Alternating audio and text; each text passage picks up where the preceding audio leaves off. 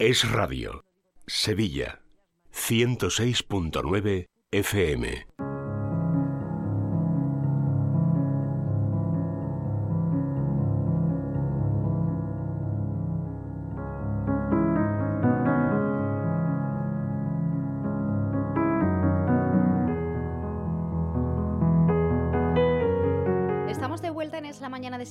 En la 106.9. Vamos a hablar de psicología y de desarrollo personal en los próximos minutos. Lo hacemos cada miércoles a partir de esta hora de la tarde en Vivir en Positivo, es el nombre del espacio que dedicamos cada semana pues precisamente a hablar de la mente y de nuestro bienestar en todos los sentidos, pero sobre todo en el mental, que al final pues eh, afecta al resto de, nuestro organismo. Eh, les digo todo esto porque creo que va a tener mucho que ver con lo que vamos a abordar hoy en el programa. Pero antes que nada, eh, les presento a Paloma Carrasco, que ya está con nosotros aquí en los estudios de radio. Hola Paloma, ¿qué tal? Buenas tardes. Buenas tardes, Laura. Buenas tardes a todos.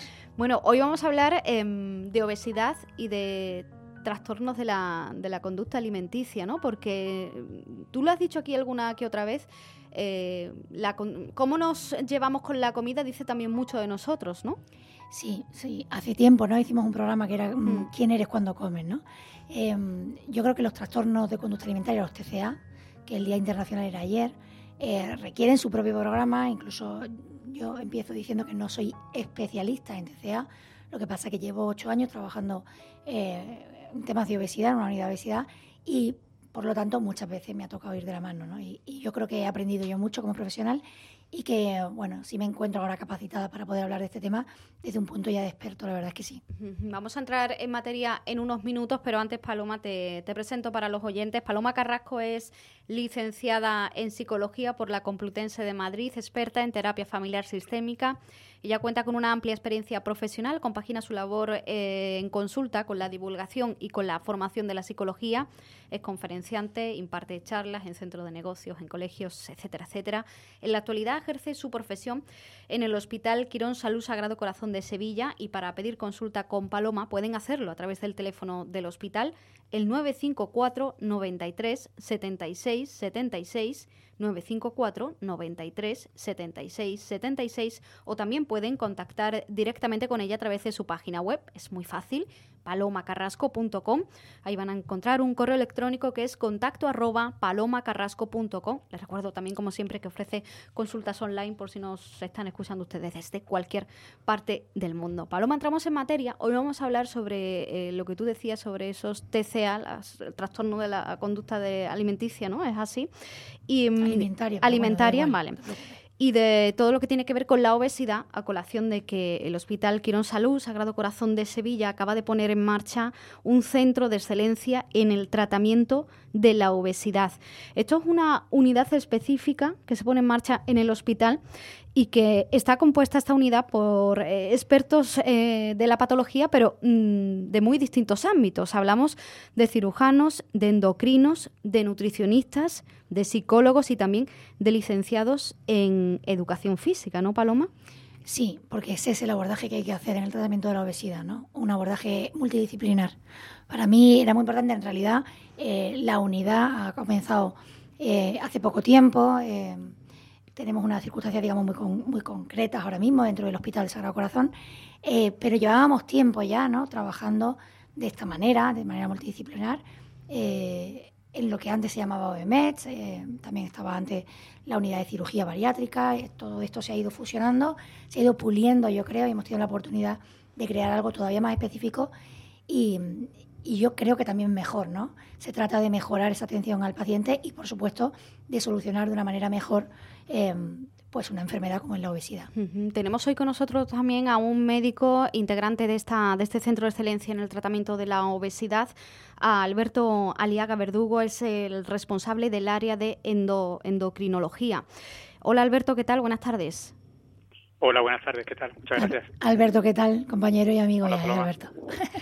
Bueno, estamos hablando de este centro de excelencia en el tratamiento de la obesidad que se ha puesto en marcha en el Hospital Quirón Salud Sagrado Corazón. Paloma Carrasco estaba diciendo, creo Alberto, que, ya la, estabas escuchando, pues ese enfoque multidisciplinar que tiene esta unidad. Pero esto, a nivel de usuario, ¿en qué se traduce? ¿Cómo trabajáis en la unidad?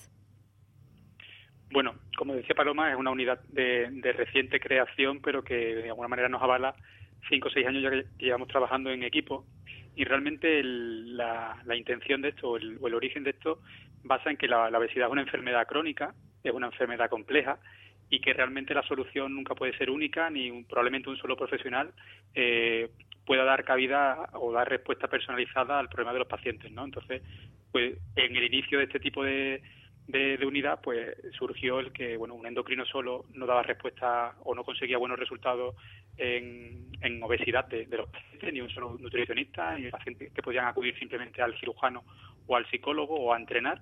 Entonces, pues nosotros lo que pretendemos con esto es poder indagar mejor en qué factores no están condicionando el problema de salud de este paciente y poder personalizar y ofrecer un, tratamiento acorde al origen de su problema, ¿no? Hmm. Siempre teniendo en cuenta pues dos aspectos clave en nosotros, ¿no? Que por un lado el basarnos en datos científicos, evitar de alguna manera cosas que estén de moda, tratamientos que estén de moda, porque al final la nutrición o la, obesidad es muy tendente o, da mucho pie a, que surjan determinados resultados mágicos o productos mágicos que den la, respuesta y desgraciadamente no es así, por tanto basado en la ciencia y por eso también nos, encontramos dentro de un hospital, es una de las cosas que puede encontrar el paciente.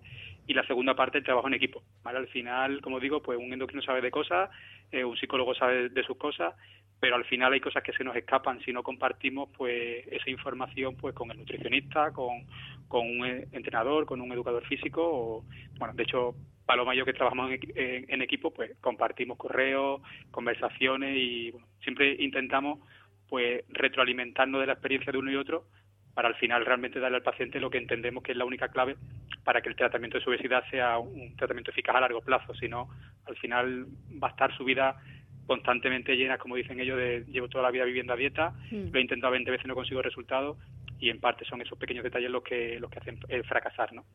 Alberto, ¿el problema de la obesidad hay que tomárselo muy en serio?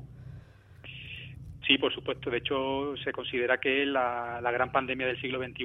De hecho, en los últimos 30 años pues se ha triplicado, o los últimos 50 años ha triplicado el, el número de pacientes y si lo vemos quitándonos el prima, ¿no? De que hemos quizá normalizado el, el sobrepeso en la, en la población. Realmente eh, el 60% o el 60 y pico por ciento de la población tiene algún grado de sobrepeso, o sea, un, un, grado de exceso de grasa en su organismo y hasta un 30 tiene ya rangos que son realmente patológicos. Y en cuanto a, la, a esa importancia que tú me, me, comentas, mm. eh, pues sabe que la obesidad está ligada directamente pues con el desarrollo de enfermedades como la diabetes, que la conocemos todo el mundo, una hipertensión, eh, la apnea del sueño, los triglicéridos o el colesterol elevado y algo que a veces se habla un poco menos, incluso hay 13 tipos de cáncer ya claramente vinculados de, un origen muy relacionado con la obesidad, que si evitáramos ese, este problema de salud, pues como digo, hasta un 30% de los cánceres que, ven nuestros, nuestros compañeros oncólogos en la consulta, pues no hubiesen llegado. Entonces, eh, creo que es un problema muy serio de salud pública,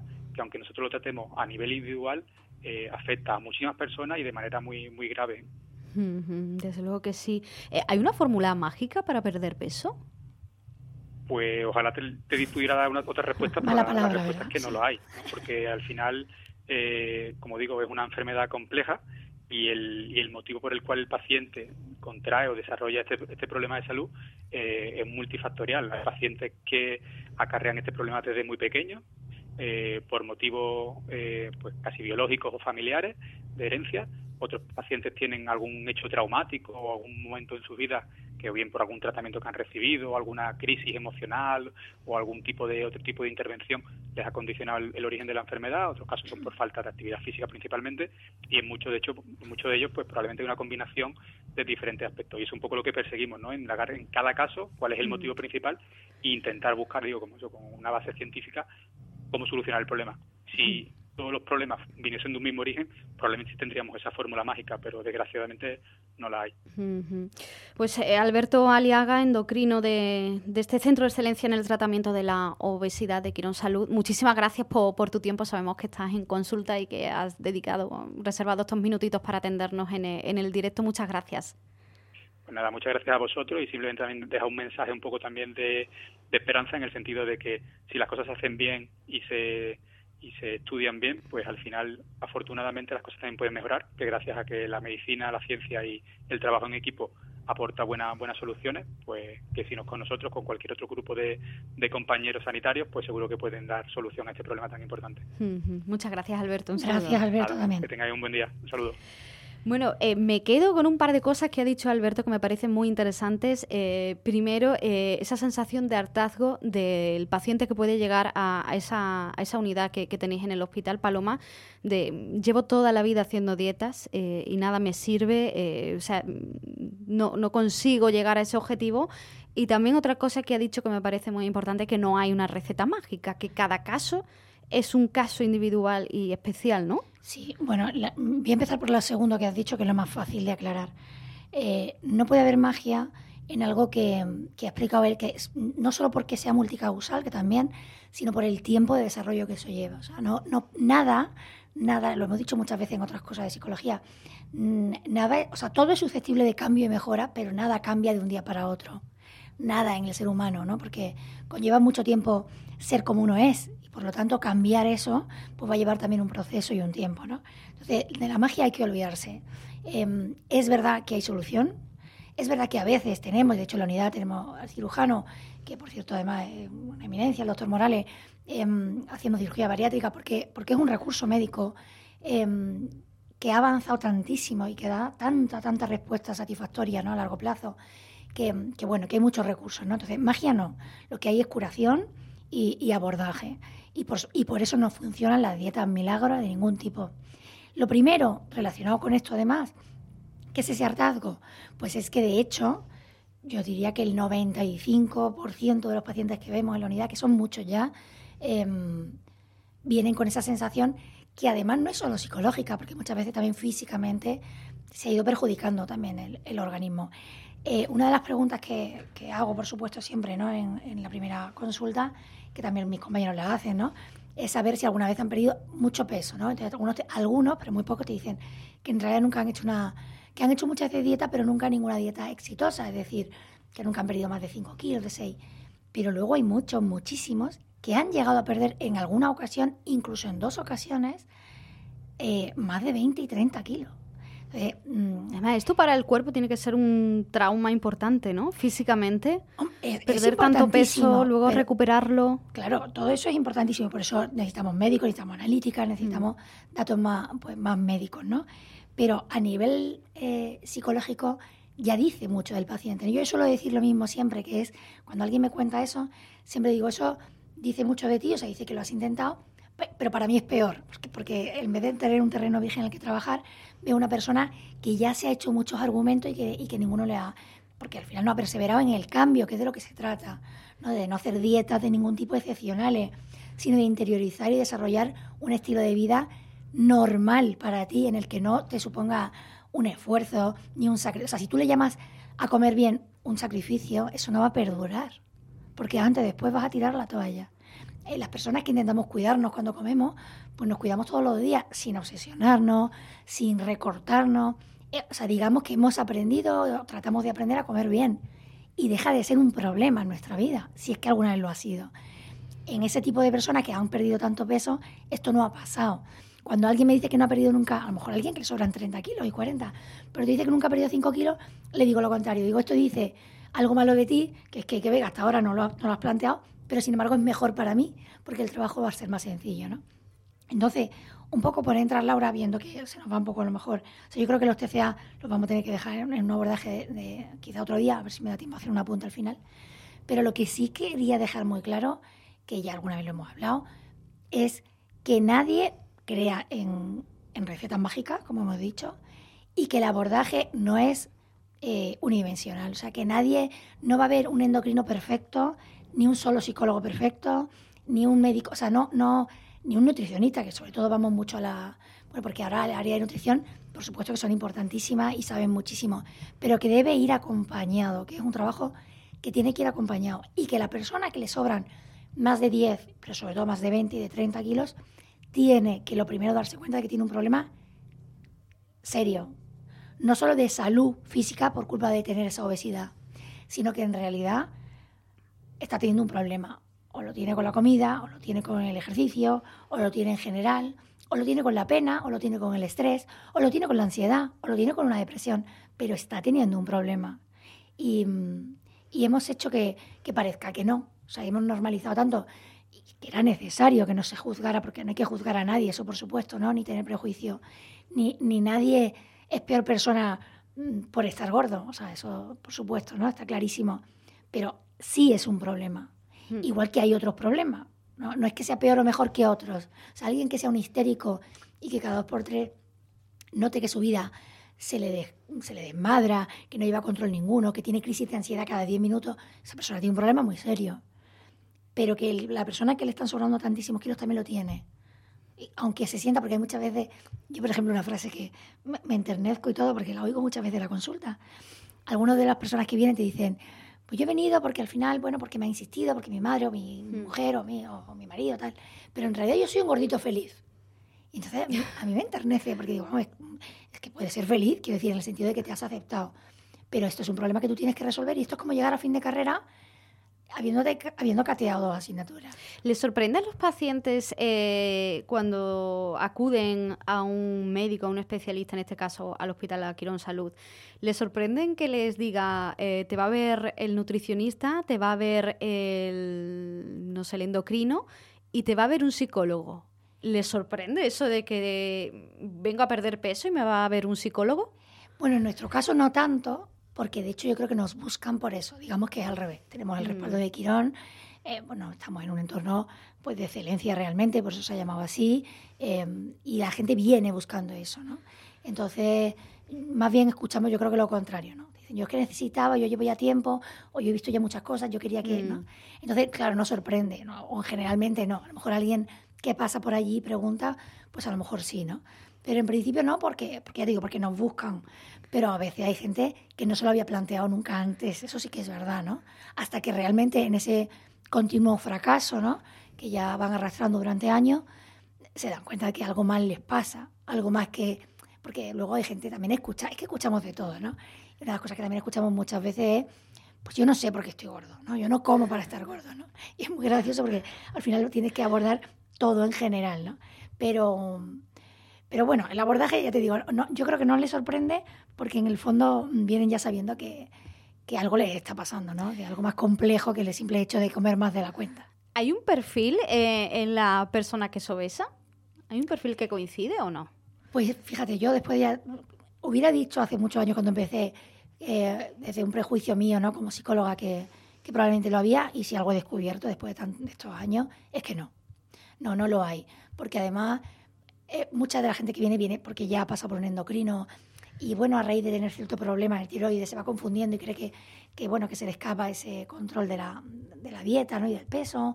Em, luego hay gente que ha sido obesa desde casi, te dice mucha, otra frase muy típica de la consulta es, bueno, es que yo nací con cuatro kilos y medio, ¿no? yo ya tenía un problema. claro, Hay otra frase que a mí me hace mucha gracia, lo de, es que yo soy ancha de huesos o ancho de huesos. Bueno, es verdad que hay constituciones. Yo que nunca he sido eh, muy delgada, ¿no? Eh, pues yo tengo un peso muy normal, pero es verdad que no, no estoy delgada. A lo mejor la persona, el paciente cuando lo tengo delante y le sobran muchos kilos, me considera una persona delgada, pero yo nunca he sido delgada porque siempre he considerado que soy una persona bien ancha. Y es curioso, pero bueno, estas cosas que en el fondo son muchos mitos, son defensas, ¿no? que nos vamos haciendo, dan igual, si es que no importa. objetivamente, si se tiene un problema, lo que hay que hacer es dar en la clave. Y lo que hay que hacer es tener la paciencia para saber que, por supuesto, es verdad, que normalmente uno de nosotros va a ser más importante que el resto. O sea, no, no, no en todos los pacientes, por eso el perfil no se repite, porque no en todos los pacientes todos somos igual de importantes. ¿vale? En algunos la clave precisamente está en lo psicológico, en otros era la nutrición, porque hay gente que no sabe comer, no, no han aprendido de pequeños y no tienen ni idea. O sea, realmente parten de cero. Hay personas que están teniendo problemas médicos asociados que tienen que tratarse con el médico. O sea, hay de todo, ¿no?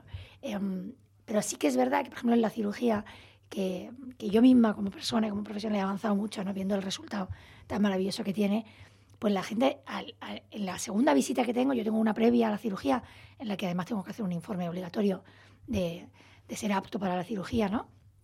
Eh, cuando ya vienen, que suelen venir tres semanas después de haberse operado, incluso a veces 15 días, el otro día una persona de 15, eh, pues es que al mes de, de, la cirugía, como suelen perder bastantes kilos, eh, te dicen, es que, es que ya me han quitado la pastilla de la tensión, es que me han quitado la pastilla del azúcar, es que ya, o sea, hay gente que está recuperando una salud prontísimo, porque realmente esos primeros kilos ya eran muy importantes, aún así les queda un camino. ¿eh? Insisto que, que el proceso es lento en el sentido de que hay que interiorizar todos aquellos buenos hábitos que no teníamos y que ahora queremos que sean parte de nuestra vida. Porque a ti, por ejemplo, si te operan de cirugía bariátrica y te dejan un espacio muy reducido para la comida, tú puedes comer muy poco, porque de hecho no puedes comer mucho, ni, ni siquiera medianamente bien al principio.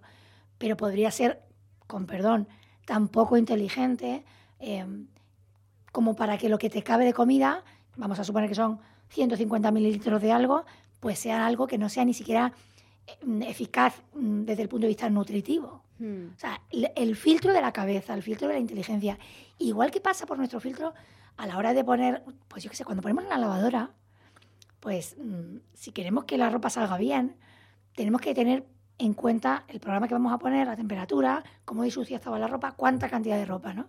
Y no pasa nada. Es que sería más rápido que fuera un solo botón. Sí, pero eso haría que no todo saliera igual de limpio, ¿no?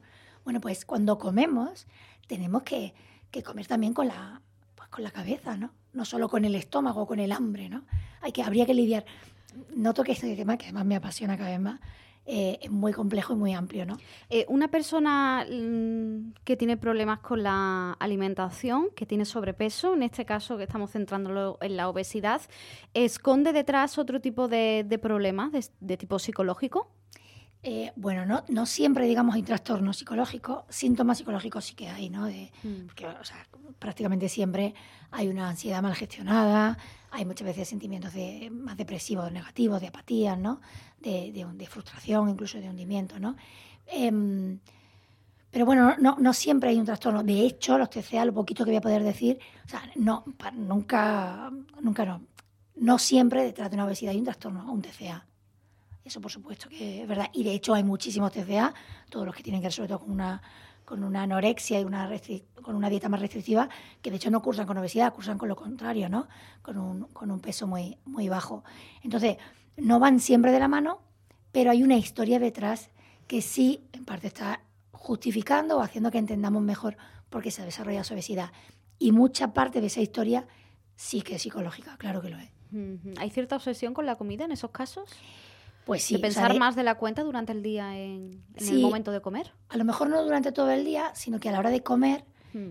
comemos de una manera tan emocional que estamos no solo comiendo, estamos descansando, estamos desfogando, estamos dejando, estamos intentando tener como un punto aparte de nuestra vida anterior. No sé, si hemos tenido una mañana horrorosa. Pues ahora me voy a ir a comer y ahora ya es como, como una división dentro de nosotros mismos, ¿no? Entonces mm, va de la mano también de cierto desequilibrio. O sea, lo ideal es vivir con, pues, con cierta serenidad y paz en nuestro día al completo. ¿Es una especie de, chute de placer?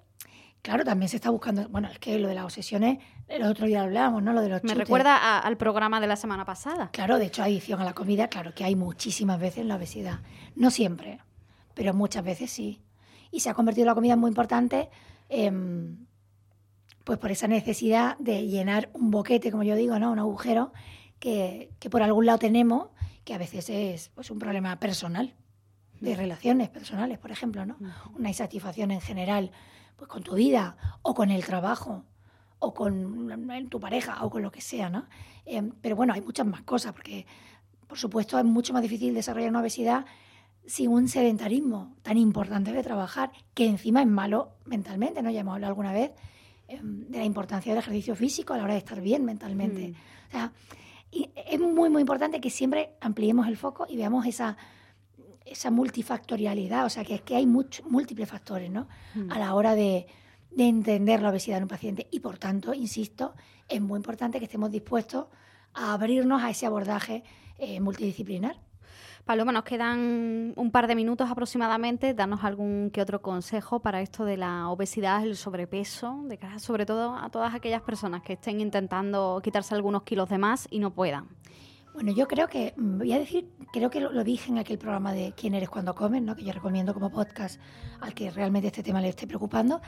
Yo creo que hay tres cosas que tenemos que haber desarrollado de pequeño de manera normal, si nos las han enseñado bien y que cuando una de las tres, o las tres, porque a veces vemos las tres deterioradas, no se producen, es cuando se produce un problema de obesidad. La primera es em, que comer sano sea una cosa buena, no rara. no excepcional, o sea, que lo verde no nos parezca raro, y eso desde niño ya ir introduciendo pues la fruta y la verdura como algo normal. Hoy te decía mi, hermano, mi hijo de 7 años tenía hoy un examen de naturales y, cuatro de los folios del tema iban sobre esto, ¿no? La necesidad de una dieta sana y equilibrada, sabiendo lo que es mejor y lo que es peor, comer lo que debemos comer todos los días y lo que debemos comer solo de manera excepcional. Entonces, esto haberlo aprendido, pero de manera realmente sin, sin esfuerzo, ¿vale? Eh, que la comida sana sea rica, buena, sabrosa y lo normal. Mm. Segundo, que comer mucho no sea mejor que comer poco. O sea, que no me acostumbre a que, hoy si está muy rico quiero más, y repito, ¿no? Y tal, o si estoy hoy muy tristón, pues como más, y si estoy muy cansado, como más, ¿no? Entonces, que comer mucho no sea algo importante, que, que uno no le dé demasiada importancia a la cantidad de comida, sino mm. simplemente averigüe, ¿no? Y detecte que he comido bien, estoy bien y no me hace falta comer más. Y lo tercero, todo lo relacionado con una vida sana a nivel físico, es decir, que ser sedentario realmente nos parezca algo problemático, aburrido, incluso triste. O sea, que ser activo físicamente, me estoy acordando de Dora, exploradora, ¿quién me lo iba a decir? Pero eh, Dora no es obesa, ni va a ser obesa porque no para. Bueno, pues así, ¿no? O sea, que realmente nos guste movernos, no seamos inquietos mentalmente, culturalmente, a nivel de conocimiento, pero también físicamente. Bueno, pues nos quedamos con esos detalles y con esos consejos. Paloma Carrasco, muchas gracias. Gracias a vosotros, como siempre. Señores, les recuerdo que para pedir consulta con Paloma lo pueden hacer a través del teléfono del Hospital Quirón Salud Sagrado Corazón de Sevilla, el 954 93 76 76. Llegamos a la una, información de España y del mundo.